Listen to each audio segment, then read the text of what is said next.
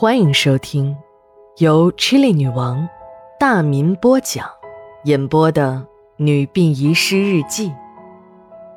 本故事纯属虚构，若有雷同，就是个巧合。第一卷第十四章。中国有一句老话，叫“人死如灯灭”。说的是人死后就什么都没有了，也就什么都不知道了。但是，人死后如果真的有鬼魂，我想很多人一定想知道死后的场景。正是基于这种信念，无数历史伟人都在努力践行修身、齐家、治国、平天下的为人为官准则。不惜以死来捍卫自己百年之后的名声。正是由于有了这样的为人为官准则，就有了文天祥“人生自古谁无死”的感叹，还有了像谭嗣同的“去留肝胆两昆仑”的豪迈。但是，还是有许多人名节不保，死后名声狼藉，后世子孙。都跟着抬不起头来，不讲大道理了，讲多了还不烦死人。十月二十三日，日记全文如下：一大早，我们就接到了警方的通知，到一个化工厂去拉遗体。到了现场一看，真叫一个惨！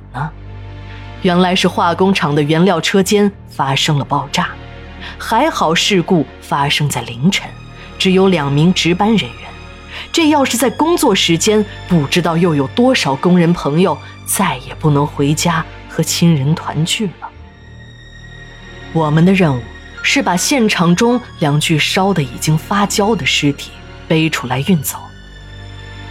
有些人也许是新闻看多了。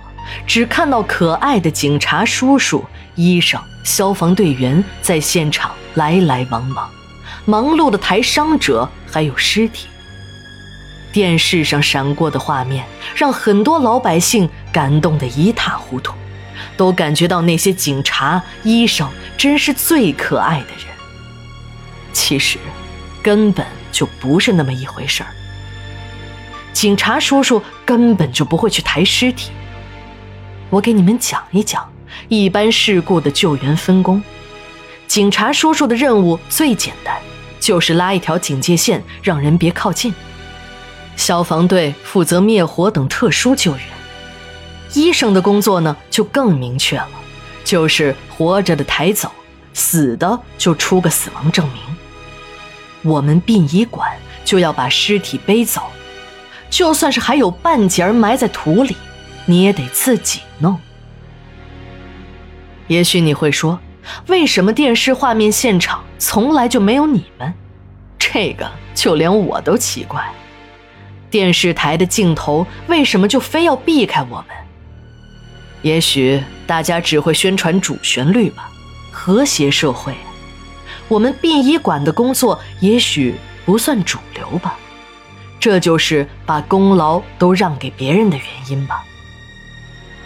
这次也一样，我们几个殡仪工从爆炸现场艰难地把尸体背出来。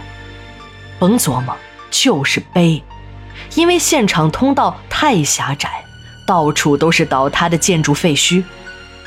刘姐和张哥每人一句，路过的地方，所有人都不由自主地让出了道路。你们就别再琢磨让别人帮忙的想法了，这是背尸体。不是坐公交车。回到单位，我们每个人的身上都沾满了烤人肉的香味儿。回到殡仪馆，两具遗体就送到了后院锅炉房的特尸间，因为要等待消防部门的鉴定结论。如果是人为事故，那就是刑事案了。这半天都没有遗体火化。我们闲得无聊，就帮同事们去布置下午的一场遗体告别会。这是一个相当级别的官员，从电视新闻上知道是由于工作原因，陪客人喝酒时一醉就再也没有醒过来。听说喝的是什么洋酒，八千多一瓶的，是不是你我都喝不起呀？由于这个领导平时很有威望，工作能力超强，又经常加班，他办公室的灯从来都是整晚的亮着。同事们在整理他的遗物时，惊奇地发现了领导的办公桌里有成沓的套套，还有女人的内衣，还有和不同女人的合影照片自然也发现了大量的现金。相关部门介入了调查，不过人已经死了，事情不了了之了。虽然这场追悼会的规格不低，但是并没有一个官员来参加，这也许就是官场无朋友，办公室里无爱情的原因吧。原定一点开的追悼会，到了一点半还没有人来。只有领导的妻子一个人呆呆地站在灵堂前，那是一个一眼就可以看出是个宽厚贤惠的女人，眼神中的忧伤让我们每个人的情绪都很低落。只有一个亲人的追悼会，在我们殡仪馆的历史上还是头一次。也许上天并不想让领导如此寂寞地离开。下面发生的一切足以跌破所有人的眼镜儿。灵堂的清冷马上被打破了，大门外一群女人和小孩哭喊着冲进了灵堂，一时间哭声震天，那场面如同每一个人都死了亲娘老子。我数了一下，有八个二十到三十岁之间的女人。还有十几个小孩子，有的也就两三岁大吧。当时我还在琢磨，这小朋友怎么会让人雇来哭白活呢？这突如其来的变故，让我们殡仪馆的工作人员如同丈二的和尚，摸不着头脑。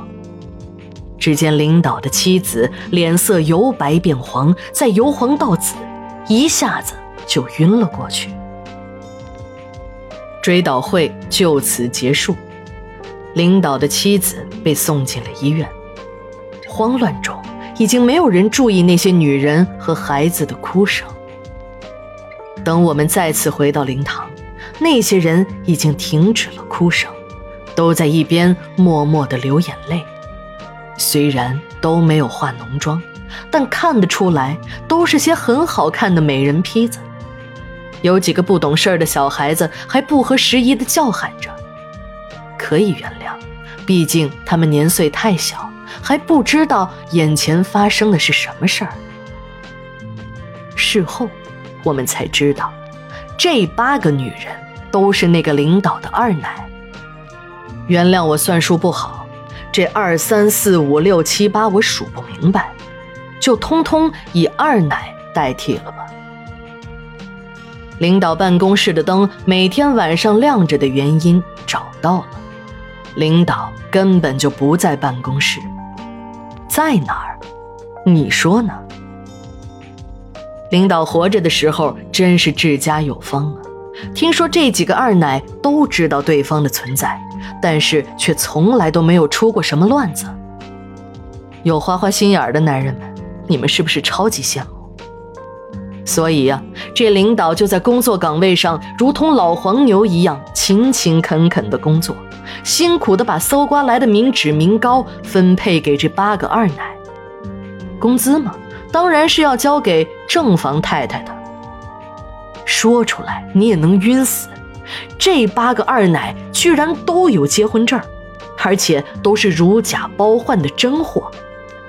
还是领导神通广大。不像有的花心男人，整一个二奶就能把你弄个半死。这些个事情，那妻子也都知道，因为自己不能生养，一直就不敢声张。也许这就是善良女人的悲哀吧。事情发展到这儿，我还以为那几个女人到领导的追悼会是有目的的，一定是想要分点什么财产、房子什么的。也许都是这个社会对二奶的宣传从来都是负面的吧。遗体火化后，就是家属来领骨灰了。火化工老王遇到了他生平中的第一个难题：九个女人争一个男人的骨灰。而且是各不相让，吵的是不可开交啊！不一会儿，火化车间就围满了人，不过都是没有办法。还是老于世故的史馆长有办法。他说：“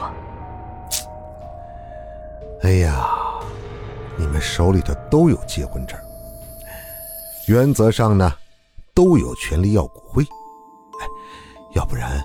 你们就一人买个骨灰盒，每个都装上骨灰，不就不用争了吗？九个女人面面相觑，都同意了史馆长的这个办法。事情就这样得到了圆满的解决。不过新问题又出来了：领导的骨灰如何安葬？因为只有一个墓穴。大家都知道，现在这墓地呀可不便宜。有的人活不起，更死不起，总不能一人再买一块墓地吧？那可是比商品房还要贵的。可能有了分骨灰的经验，这九个女人真的决定，每个人都为领导买一块墓地。那个早就已经在后面等候了多时的墓地销售业务员，像兔子一样冲到了大奶、二奶、三奶、四奶等人面前。每个人手中发了一份购买协议。墓地和我们殡仪馆没有关系，你们都以为殡仪馆黑心，其实黑心的都是这些想方设法发死人财的家伙。严重声明本人的立场，我无意宣传小三小四们的有情有义，我非常反对这种破坏别人家庭的做法。这种人的做法是公序良俗所不容的。我只是站在人性的立场上，真实的反映这个社会的百态人生，不能因为人的身份而否定人的情感，就像不能听到百灵鸟的叫声就判断它的肉是否美味。这种做法是不具有科学态度的。另外。这些个小三小四们用来表达真情的钱，那都是我们纳税人的血汗。从这个角度上看，拿着纳税人的钱包养八个二奶，更是让我们普通人的情感难以接受。就这样，这位领导就被分别安葬，位置在这个公墓的九个不同角落。就连墓地管理员张大爷都啧啧称赞。看看人家，死了九次都死得起，还有九个花一样的老婆，那么多儿女，老百姓一次都死不起。哎，看来还得当官啊。久而久之，这九个女人为一个男人建的坟墓，成了我们这个城市一道亮丽的风景线。每逢忌日。